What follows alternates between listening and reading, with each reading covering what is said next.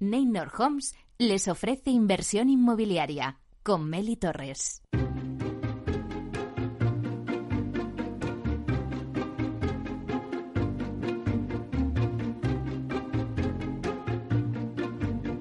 Inversión inmobiliaria con Meli Torres.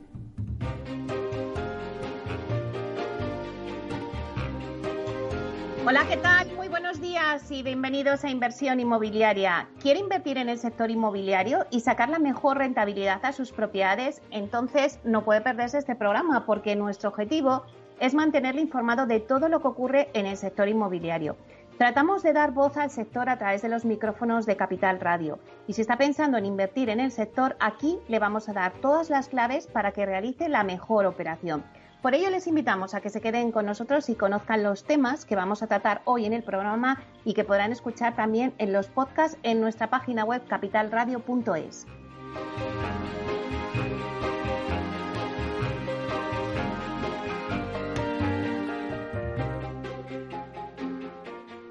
Bueno, pues hoy tenemos un super programa donde vamos a analizar con seis CEOs de las principales promotoras del sector inmobiliario la situación tras la aprobación este martes pasado en el Consejo de Ministros de la nueva ley de vivienda sin cambios sobre el anteproyecto a pesar de ser considerada inconstitucional por el Consejo General del Poder Judicial. Bueno, pues esta ley se va a tramitar por el procedimiento de urgencia para que entre en vigor en el tercer trimestre de 2022. La ley de vivienda enfila, la verdad es que su camino hacia el Congreso de los Diputados, con un año de retraso según lo previsto, y con más dudas que certezas sobre su verdadera intención y su verdadera efectividad. Por un lado, el Gobierno lo que pretende es dejar atrás las burbujas inmobiliarias, la especulación y los pelotazos urbanísticos. Pero en la práctica, la ley de vivienda, que contempla limitar la subida de los precios de los alquileres, nace sin la herramienta para limitar dicha subida de los precios. Además, tendrá un alcance máximo de 150.000 viviendas, si lo valoramos sobre un parque total que tenemos de, viviendas en alquiler que supera los 3,5 millones de casas en, alquiler. Y solo se aplicará si las comunidades autónomas y los ayuntamientos quieren aplicarlas en sus territorios. Y bueno, ya ha dicho el PP que en las comunidades autónomas donde eh, rige su gobierno y en los ayuntamientos no lo van a aplicar. Bueno, pues la verdad es que todo esto nos hace eh, preguntarnos muchas dudas. ¿Cómo va a afectar directamente esta nueva ley en el mercado? Si se van a poder aplicar en la práctica todas estas medidas que marca, que marca la ley. Bueno, pues todas estas preguntas las vamos a analizar hoy con nuestros expertos y también hablaremos de otros retos que tiene el sector inmobiliario por delante, como es enfrentarse eh, a la falta de suelo, eh, a la digitalización. Nos hacemos la pregunta de si es un buen momento eh, para hablar del metaverso en el inmobiliario. Metaverso, esa palabra que ahora mismo está de moda. Bueno, pues vamos a ver también si se puede hablar de metaverso en inmobiliario. Bueno, pues todos estos temas los vamos a analizar y a debatir con seis de los principales CEOs del, del sector promotor e inmobiliario. Tendremos con nosotros a Juan Antonio Gómez Pintado, que es consejero delegado de Vía Ágora y presidente de Aspima y APC España. Estará con nosotros también Borja García Egochaga, consejero delegado de Neynor Homes, José Carlos Sad, consejero delegado de Hábitat Inmobiliaria, David Martínez, consejero delegado de Aedas Homes, Francisco Pérez, consejero delegado de Culmia, y Miguel Ángel Peña, consejero delegado de LAR España Residencial.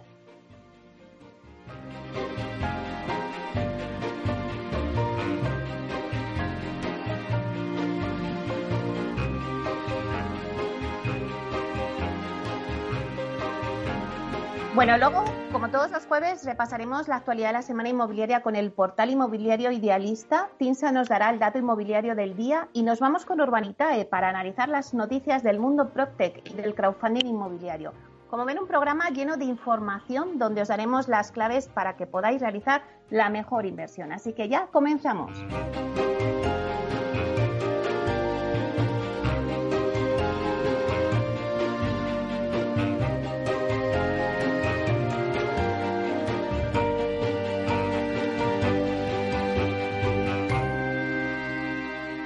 Idealista te ofrece la noticia de la semana.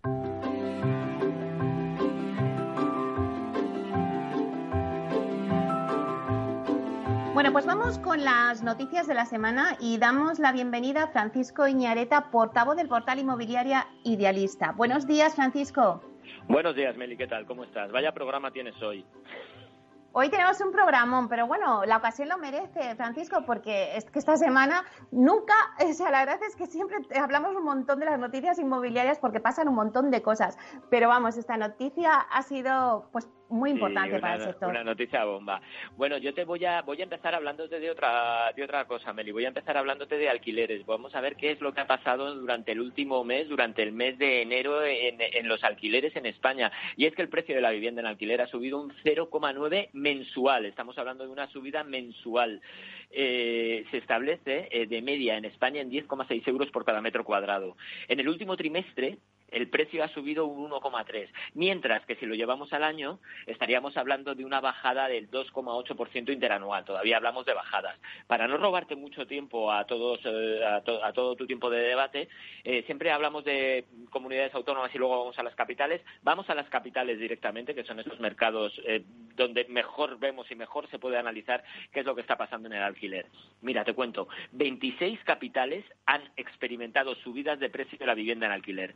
Los incrementos, las subidas más eh, pronunciadas son los de Soria, donde las rentas han subido un 5,5%. Eh, ten en cuenta, por favor, que estamos hablando del mes. ¿eh? eh te decía que en Soria suben un 5,5%, en Segovia suben un 3,5%, en Jaén las rentas mensuales suben un 3,3%, en Teruel un 3,1% y en Zamora y en Almería un 3% en ambos casos. Algunas de las principales ciudades del país cuentan con rentas superiores a las registradas en diciembre. Por ejemplo, Barcelona sube un 2,5% este mes. En Valencia los precios suben un 1,9%. En Madrid tiene un crecimiento de un 1%. En Palma apenas suben un 0,2% y en Sevilla un 0,1%. Pero bueno, ¿qué es lo que pasa en el lado contrario? Porque también hay bajadas. Badajoz es la capital en la que más ha bajado el precio del alquiler durante el último mes, 2,2% de caída. Seguida de Lugo con un 2% de caída. En Girona los precios bajan un 1,6%. En San Sebastián un 1,3%. Y en Vitoria y Valladolid un 1,2% en ambas capitales. Con esta subida de precio, Barcelona se desmarca como la capital con los alquileres más caros, con un precio de 15,8 euros por cada metro cuadrado. Le sigue San Sebastián con 15,3 euros por metro cuadrado y Madrid con 14,7 euros por metro cuadrado. Zamora, por el contrario, es la capital más económica de España, 5,7 euros por metro cuadrado, seguida de Ciudad Real y Orense con 5,8 euros por metro cuadrado en ambos casos. Pero efectivamente, si ha habido una noticia eh, esta semana, ha sido la aprobación eh, de la ley de vivienda. Y nosotros en tu programa lo hemos comentado muchas veces, lo vais a comentar luego, pero yo no quería dejar pasar esta sección eh, sin dar nuestra opinión, y es que de alguna manera creo que volvemos a perder la oportunidad de crear medidas que realmente faciliten el acceso a la vivienda a los jóvenes y a los colectivos más desfavorecidos y de crear un sector, un sector inmobiliario, un sector del alquiler más sano y más robusto. Lo has dicho perfectamente bien en la entradilla. El anuncio hecho público el martes tras el Consejo de Ministros de alguna manera está generando una vez más incertidumbre en el mercado. Además, mm. eh, hablabas de la, aplicación o no, pues es que los tiempos fijados para el trámite parlamentario y los meses necesarios para poder ponerla en marcha, pues parecen hacer ver que la nueva ley no entraría en vigor hasta la siguiente legislatura, en las que las fuerzas parlamentarias pues podrían variar y también el interés político sobre, esta materia, ¿no? Además es que la medida no ha contado desde sus inicios con el consenso ni de los socios de gobierno ni de los expertos del sector, que luego hablarán y, y, lo dirán ellos de viva voz. Además, eh, como decíamos, es una ley que, que, nos lleva a experiencias pasadas, experiencias anteriores que ya nos confirman que su utilidad para mejorar el acceso a la vivienda va a ser nula cuando no contraproducente, o sea, cuando no va a provocar exactamente el efecto contrario al deseado. Y además, como decías, otra, por, otra parte, el hecho de que su aplicación o no, o sea, de que, se, de que se lleve a cabo o no, quede en manos de las comunidades autónomas, pues va a provocar sin duda divergencias en el conjunto de todo el territorio nacional y puede facilitar de alguna manera el desvío de inversiones hacia aquellas comunidades que sean más laxas o donde no se aplique la ley en absoluto. Por lo que las posibilidades de promover alquileres asequibles eh, mediante colaboración público-privada se vería seriamente afectada pues en aquellas comunidades que apliquen esta ley. Mm, va a dar mucho que hablar. En vuestro debate vais a poder hablar largo y tendido sobre esto. Yo no me quería entretener más, pero no quería dejar de, bueno, de dar nuestro punto de vista. Lo hemos estado dando desde que se inició la ley. Eh, ya hemos dicho que es una ley que no cuenta con el consenso de nadie, que ha tenido hasta, bueno, pues ahí está el todavía la, polémica que hay con los informes judiciales y demás y bueno pues a ver en qué acaba todo pues eso sí lo mismo te digo yo Francisco que a ver en qué acaba todo porque hay muchas dudas sobrevolando con esta ley de la vivienda de la que vamos a hablar muchos días seguramente pues bueno, ya, estaré, estaré aquí para volver a retomar el tema las veces que sea necesaria y dar nuestra opinión. Claro que sí. Pues muchísimas gracias, Francisco. Que tengáis un buen día. Exactamente igual para vosotros. Buen programa. Hasta luego. Hasta pronto.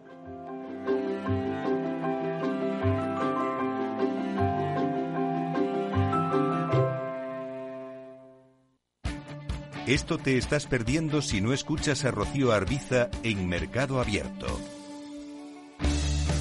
José Luis Blasco, director de Sostenibilidad de Acciona. La Comisión yo creo que ha tomado una decisión que a mí me parece mm, muy, muy valiente y es en un momento en el cual Europa se estaba desindustrializando prácticamente, buscar ventajas competitivas en los sectores críticos, en los sectores corazón los del propio mm, sistema industrial eh, europeo, era difícil. Y han encontrado una fórmula, una fórmula que es vamos a transformar nuestro tejido industrial en una economía descarbonizada, verde, etc. Mercado Abierto con Rocío Arbiza. El dato del día con Tinsa.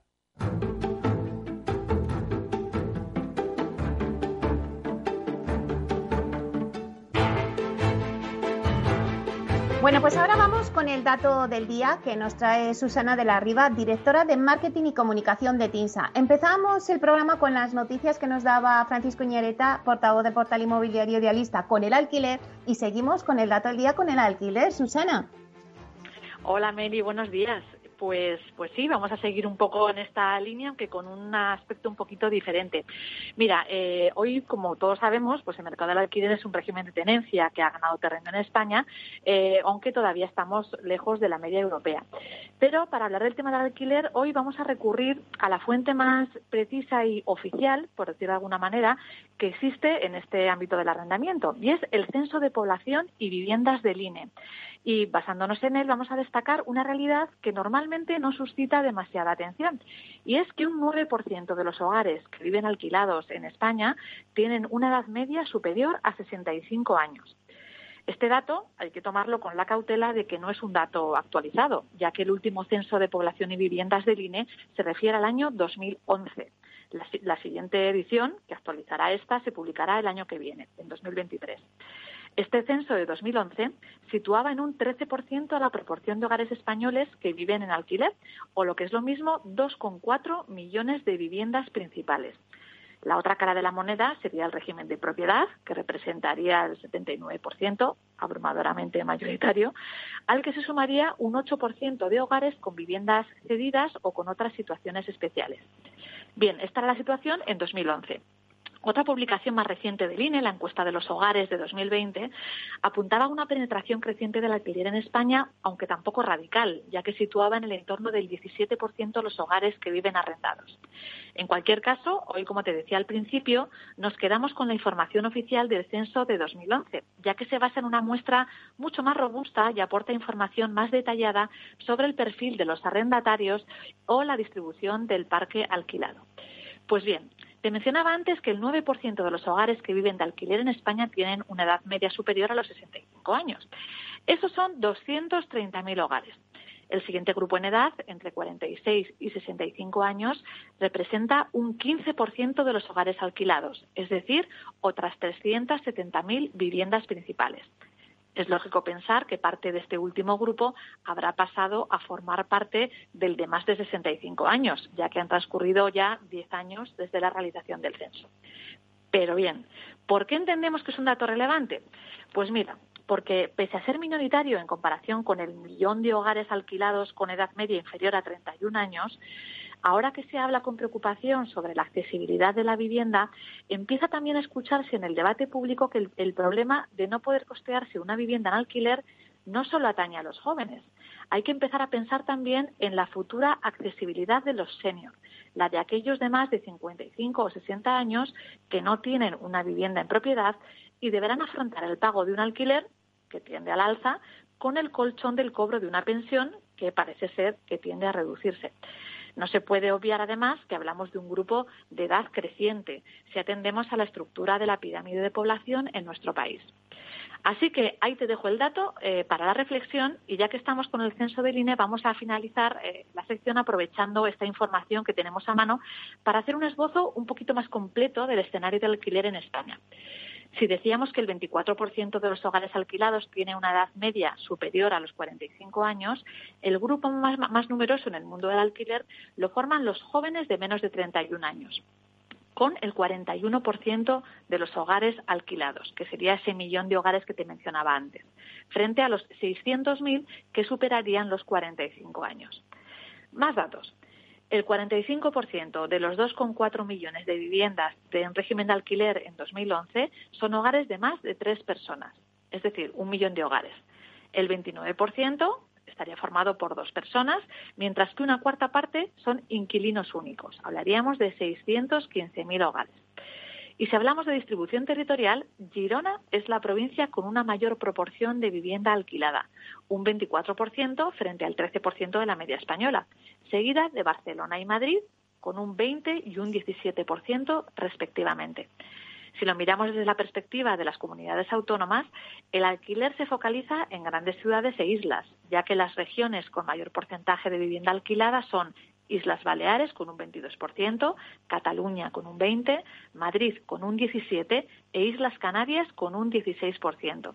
En el extremo opuesto, con cuotas de entre un 8 y un 10%, se encuentran Extremadura y Cantabria.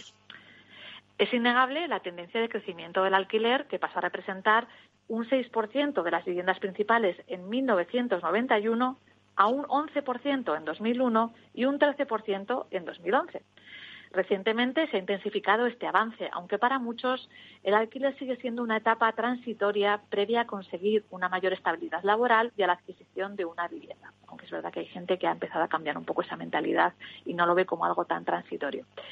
Y en ese debate sobre cómo hacer crecer el parque de alquiler de una forma sostenible, conviene no olvidar ese porcentaje asociado a la población senior que, y así recordamos el dato de hoy, en 2011 representaba el 9% de los hogares alquilados, un grupo minoritario y creciente que no tiene resueltas sus necesidades habitacionales y deberá ser, y deberá ser tenido en cuenta en el debate sobre la accesibilidad de la vivienda y sus posibles soluciones. Bueno, pues la verdad es que sí, es un dato curioso, ese 9% de alquileres de personas mayores de 65 años. Así que bueno, pues nos quedamos con ese dato. Muchísimas gracias, Susana. Gracias a ti, Meli, y hablamos la semana que viene. Un abrazo. Hasta pronto.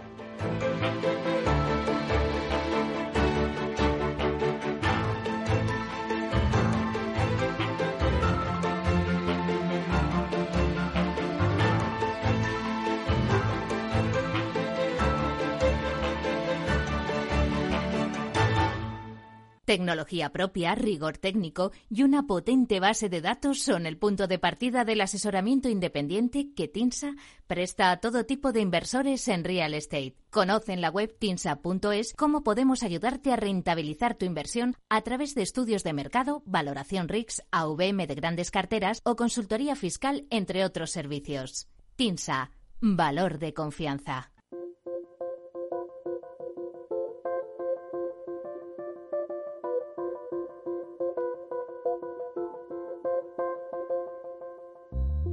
Inversión inmobiliaria y PropTech con Urbanitae, un espacio donde descubriremos las nuevas claves financieras que están cambiando el sector inmobiliario gracias a la transformación digital.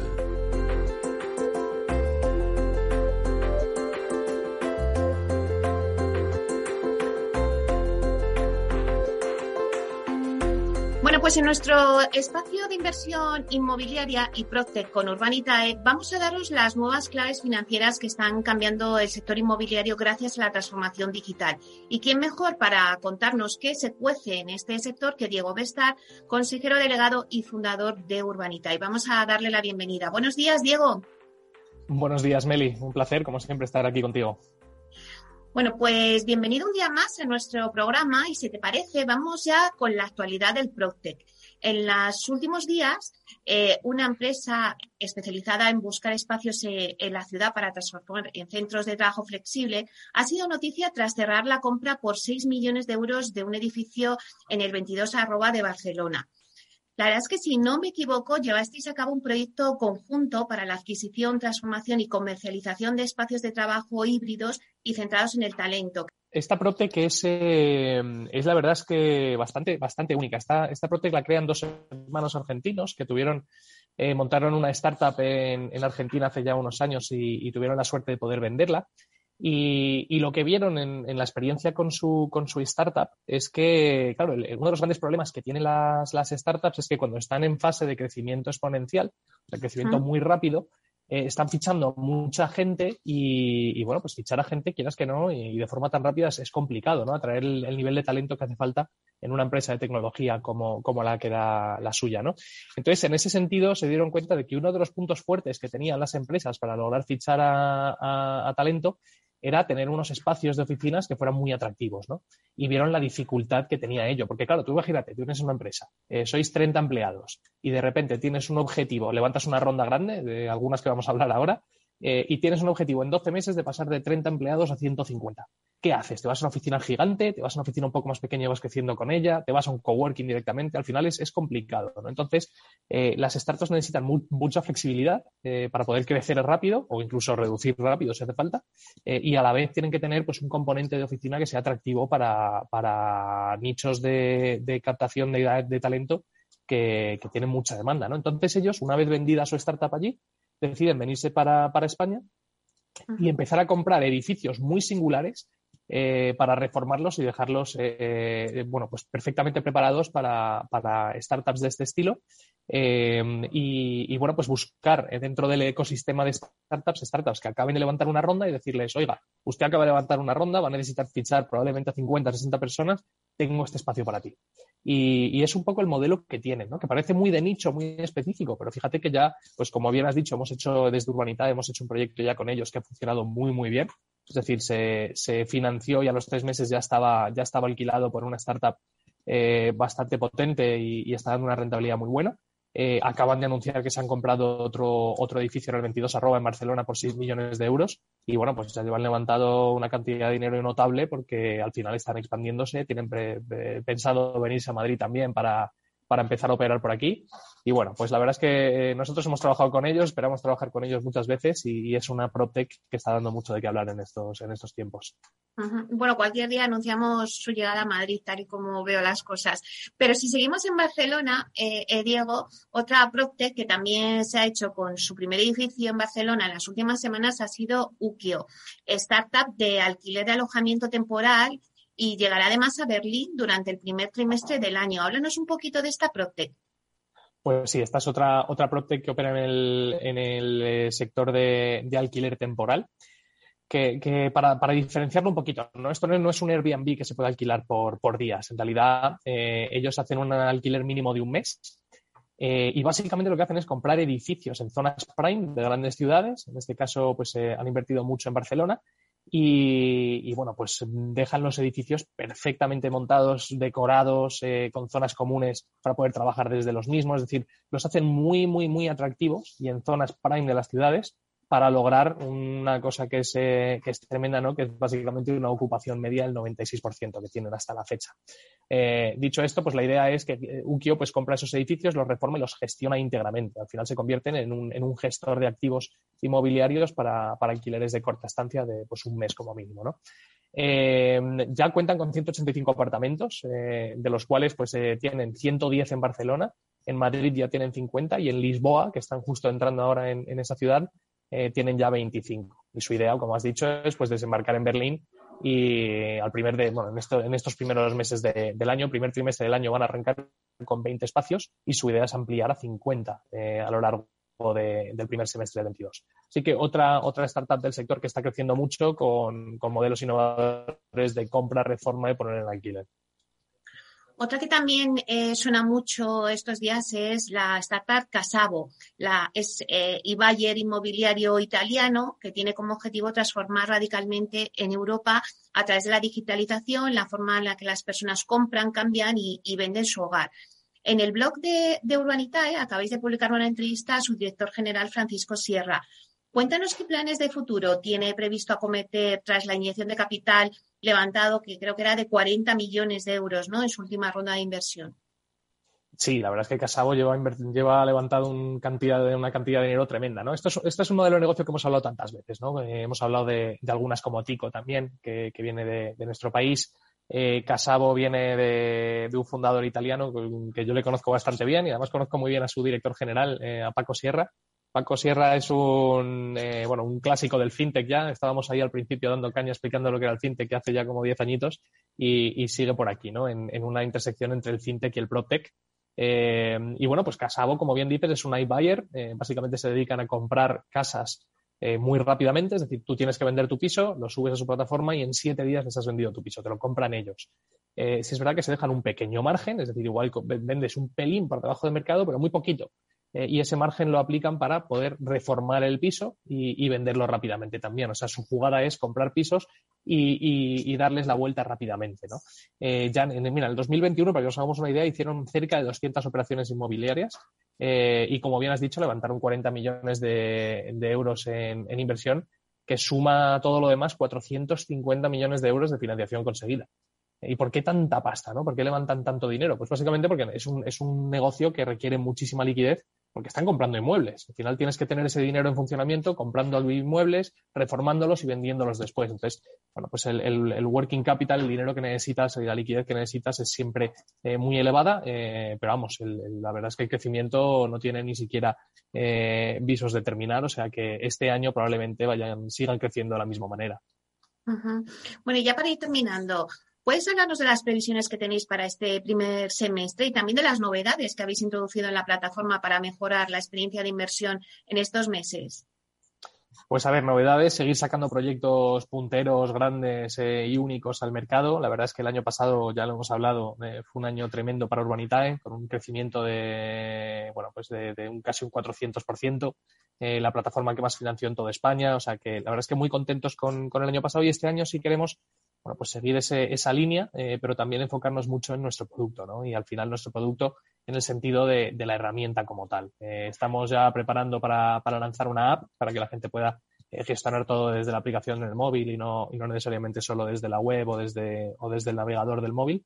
Y yo creo que esto va, va, a facilitar mucho la vida a los inversores. Estamos desarrollando también una funcionalidad que se llama Pay by Bank para que la gente pueda ingresar dinero directamente desde su banco sin tener que estar saliendo, bueno, desde la plataforma eh, con, el banco embebido para que no tengan que estar saliendo a la aplicación del móvil a hacer transferencias. Eh, bueno, la verdad es que facilitando un poco la vida a los inversores y siguiendo en la línea del rebranding que hicimos a finales del año pasado, que cambiamos la web entera, eh, vamos a enfocarnos también en el panel de control de los usuarios para darles más posibilidades de visualización de sus inversiones. Eh, bueno, tenemos un montón de cosas en el, en el pipeline de desarrollo y muy contentos de, arrancar, claro que sí. Bueno, y antes de que te vayas, Diego, eh, avánzanos, ¿cuál es vuestro próximo proyecto? Pues estamos viendo varios proyectos. Eh, estamos viendo alguna cosa en Jerez de, vivienda eh, protegida, que la verdad es que tiene muy buena pinta y tenemos muchas ganas de hacer un proyecto de este tipo. Eh, estamos viendo alguna cosa en el norte de España también, en la zona del País Vasco, que no hemos hecho todavía ningún proyecto por ahí, o sea que estamos muy ilusionados de, que salga. Ya es raro, ¿eh? Ya es raro. Sí, la verdad es que sí, tenemos muchas ganas de, operar, pero por ahí, por la, por la zona. Pero bueno, tenemos ahora mismo tres o cuatro proyectos importantes y yo creo que febrero va a ser uno de los mejores meses de la historia del crowdfunding, eh, liderado por Urbanitae principalmente, porque tenemos tres o cuatro proyectos muy, muy importantes. Así que ya te iré contando según los tengamos. Pues esperamos que sí, ya con la suerte que tenéis, ya veréis cómo nos vais a ir contando vuestros proyectos y que sea un buen mes de febrero. Te esperamos pronto, Diego. Muchas gracias, Meli. Un abrazo. Hasta pronto.